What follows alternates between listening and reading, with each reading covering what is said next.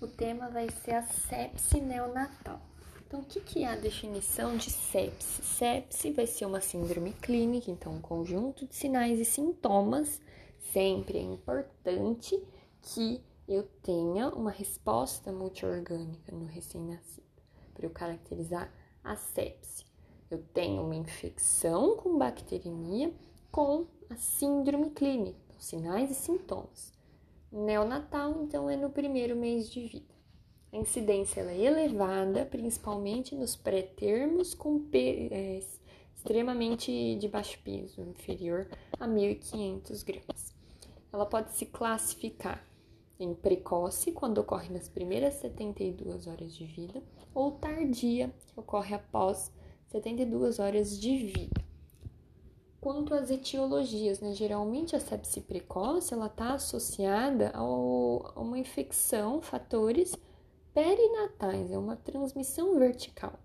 Então, no pré-natal, periparto, geralmente, portanto, os germes associados são pertencentes ao próprio trato genital feminino materno. Então, aquela criança que foi contaminada até mesmo durante a gestação, durante a passagem pelo canal de parto, sendo os mais frequentes, portanto, Streptococcus agalacti, que é o streptococo do grupo B, especialmente em recém-nascido a termo, e a E. coli nos casos de prematuros, pode acontecer também. Mas lembrar que a precoce está associado então a germes do próprio trato genital materno.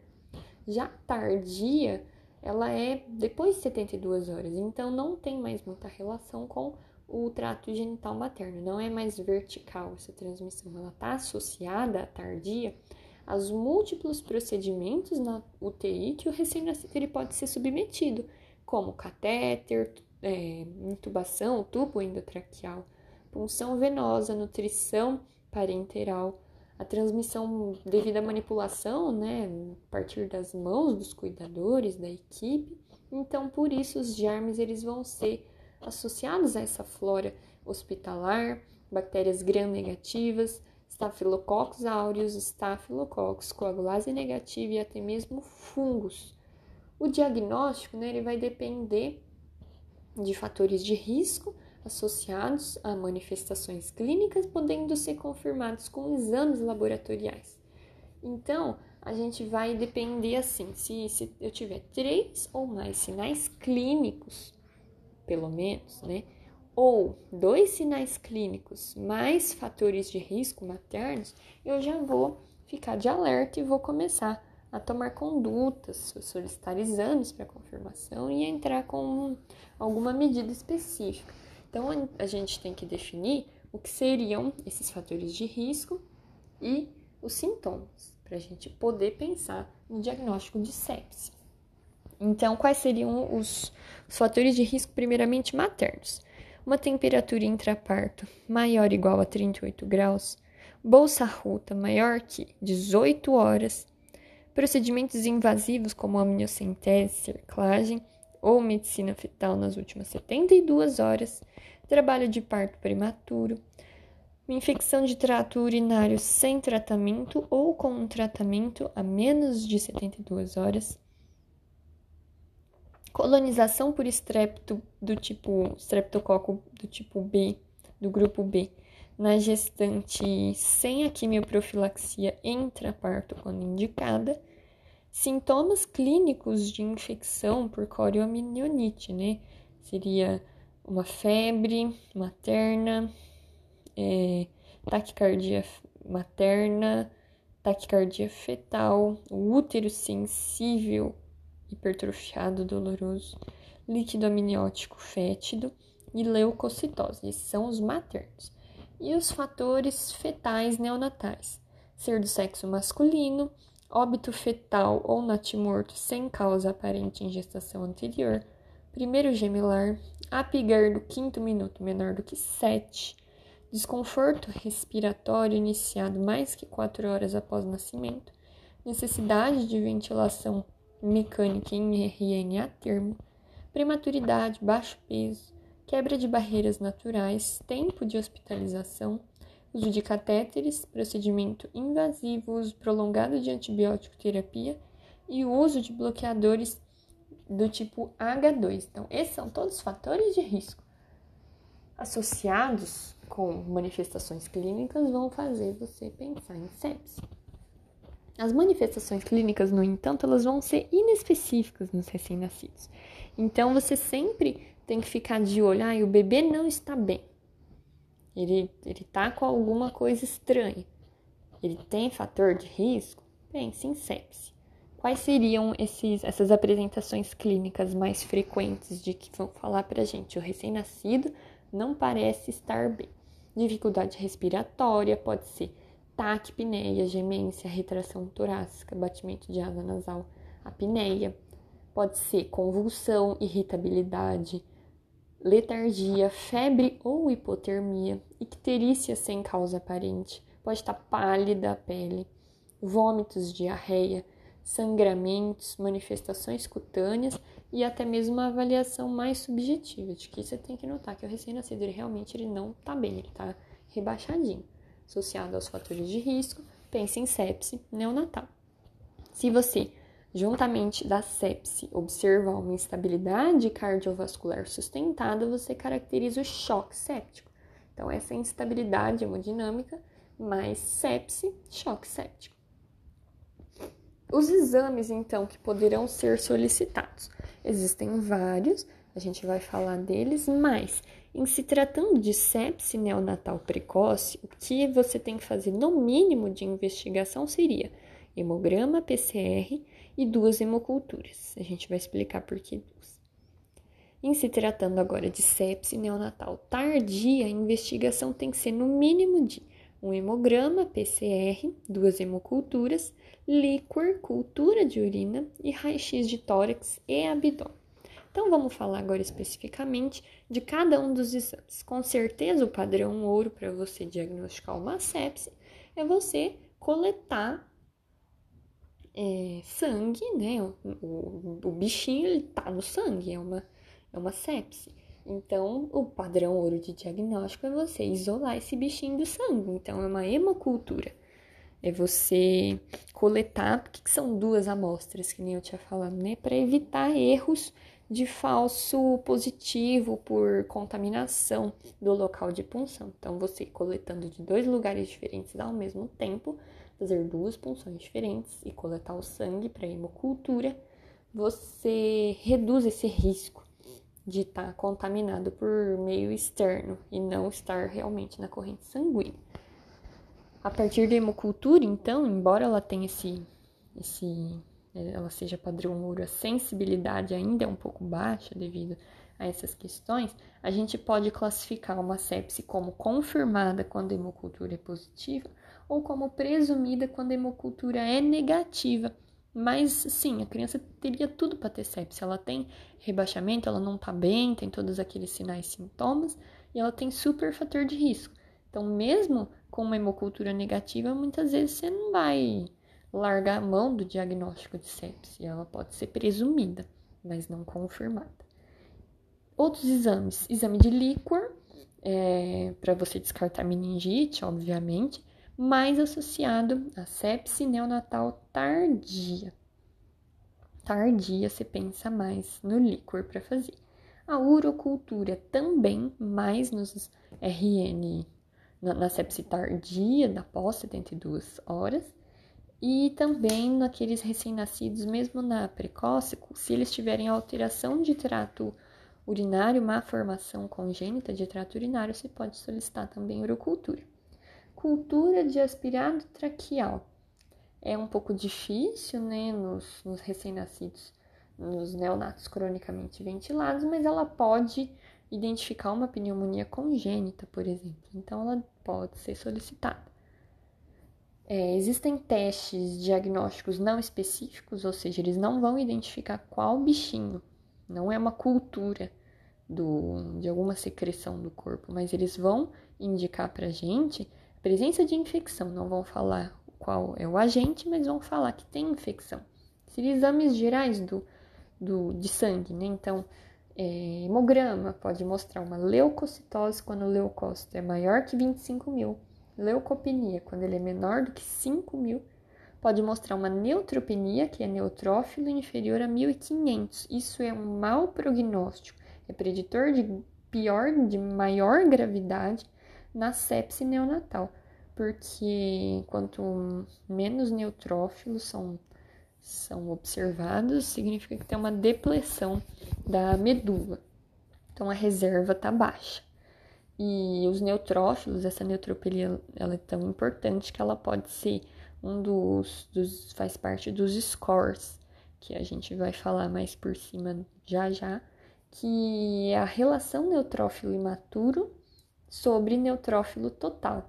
Quando ela é maior ou igual a 0,2, ela é um fator de pior prognóstico, vai realmente presumir que tem uma infecção lá. Então, neutrófilo tem que ficar esperto. Trombocitopenia, que seria a plaqueta menor que 100 mil, ela é associado a CIVD, pode ser associado a infecção fúngica e sepse tardia. Então, trombocitopenia, plaqueta baixa, está associado ou a CIVD, infecção fúngica invasiva, sepse tardia.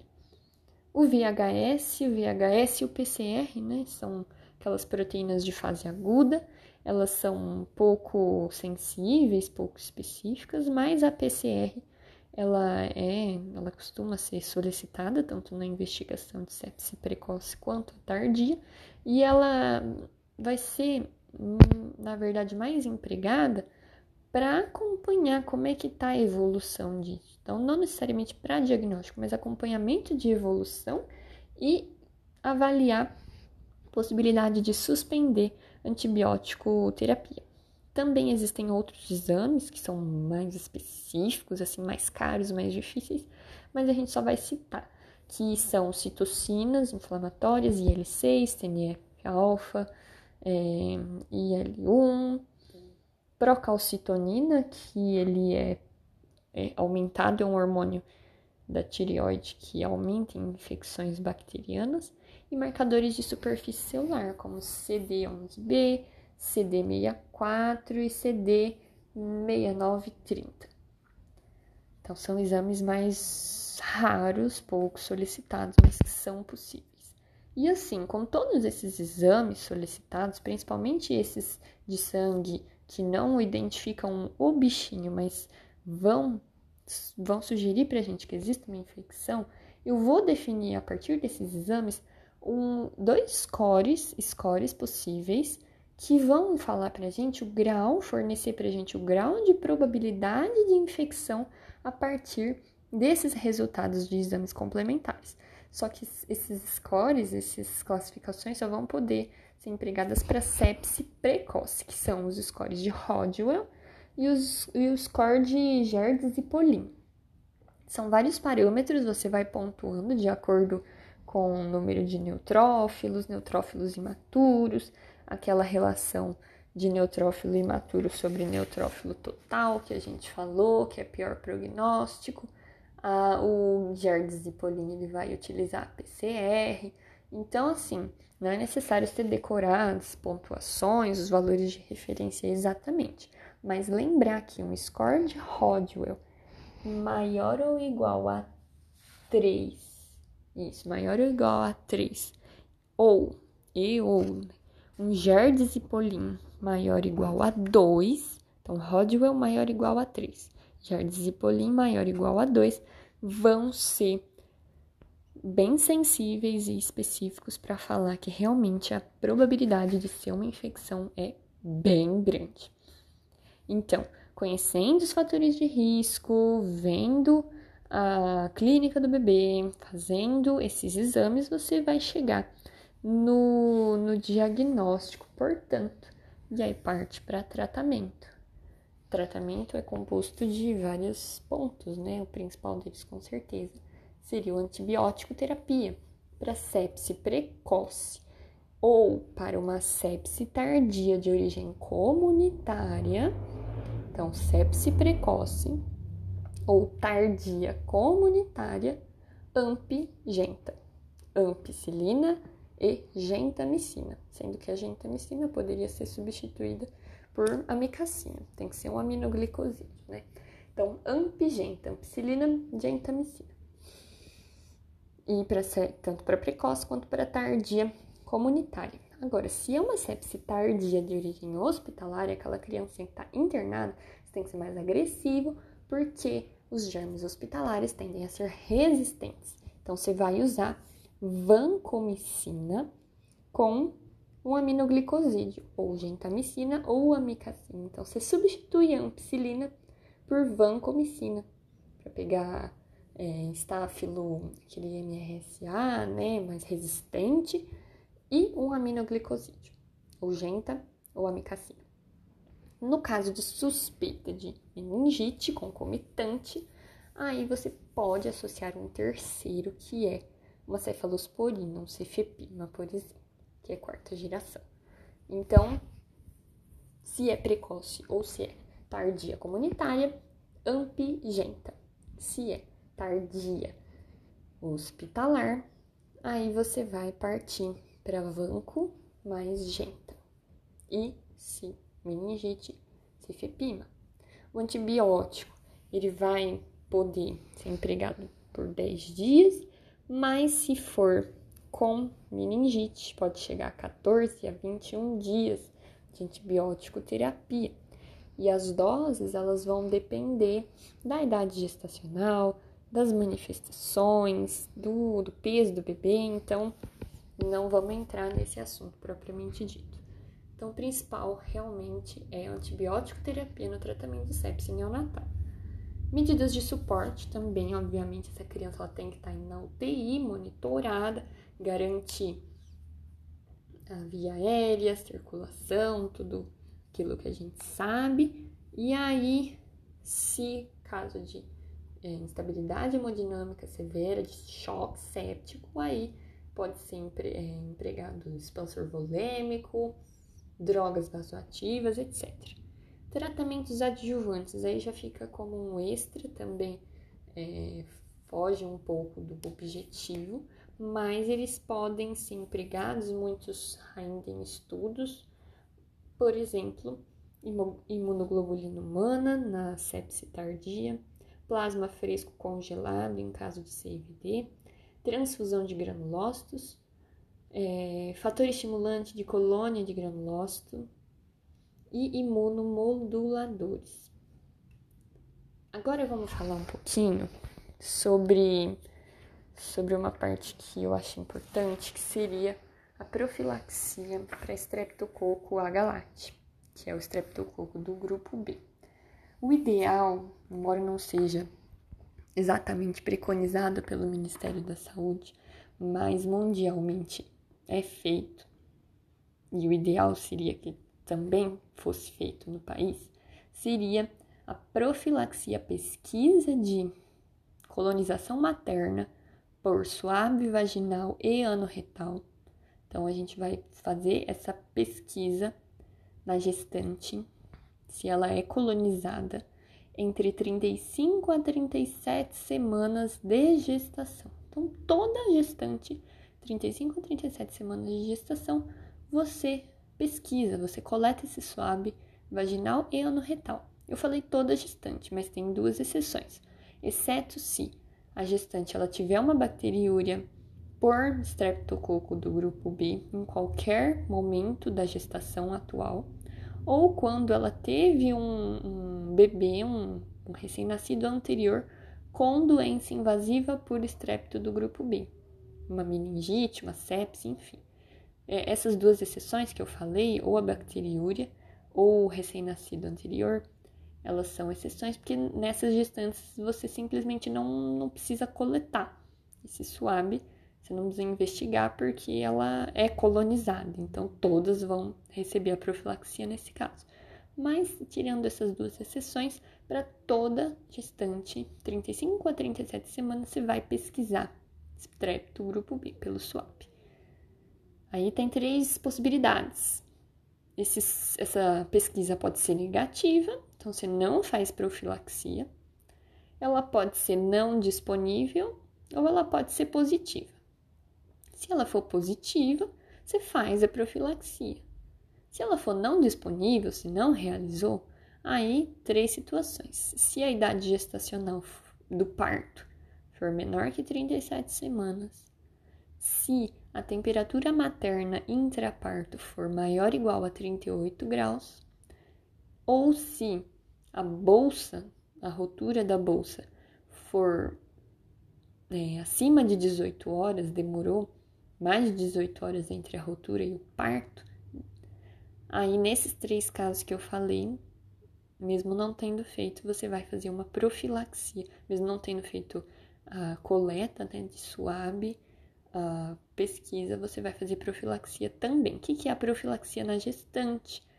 É você aplicar na gestante, fazer na gestante penicilina intravenosa, endovenosa, é, 5 milhões de ataque, depois de 2,5 a 3 milhões a cada 4 horas até o nascimento do, do recém-nascido. Então, penicilina que você usa na gestante. Se ela for alérgica, a preferência seria cefazolina, tá?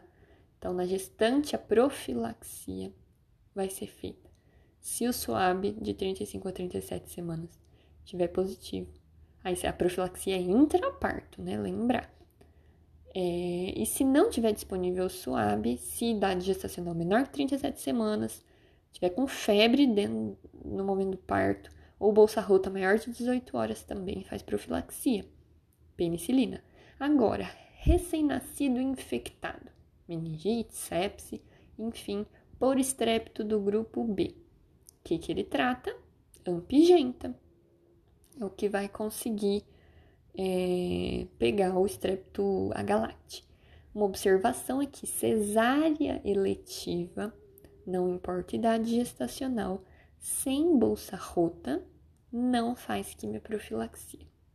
Isso é, um, isso é uma exceção, é uma observação importante. Então, essa é a, o fluxo que a gente tem que pensar sobre quimioprofilaxia de estrepto do grupo B. Como eu falei, o Ministério da Saúde ele não, não cita isso, ele não fala isso, mas de acordo com o que é feito em outros países, está, é, é estabelecido então essa, esse fluxograma, essa linha de raciocínio que é ideal ser seguido.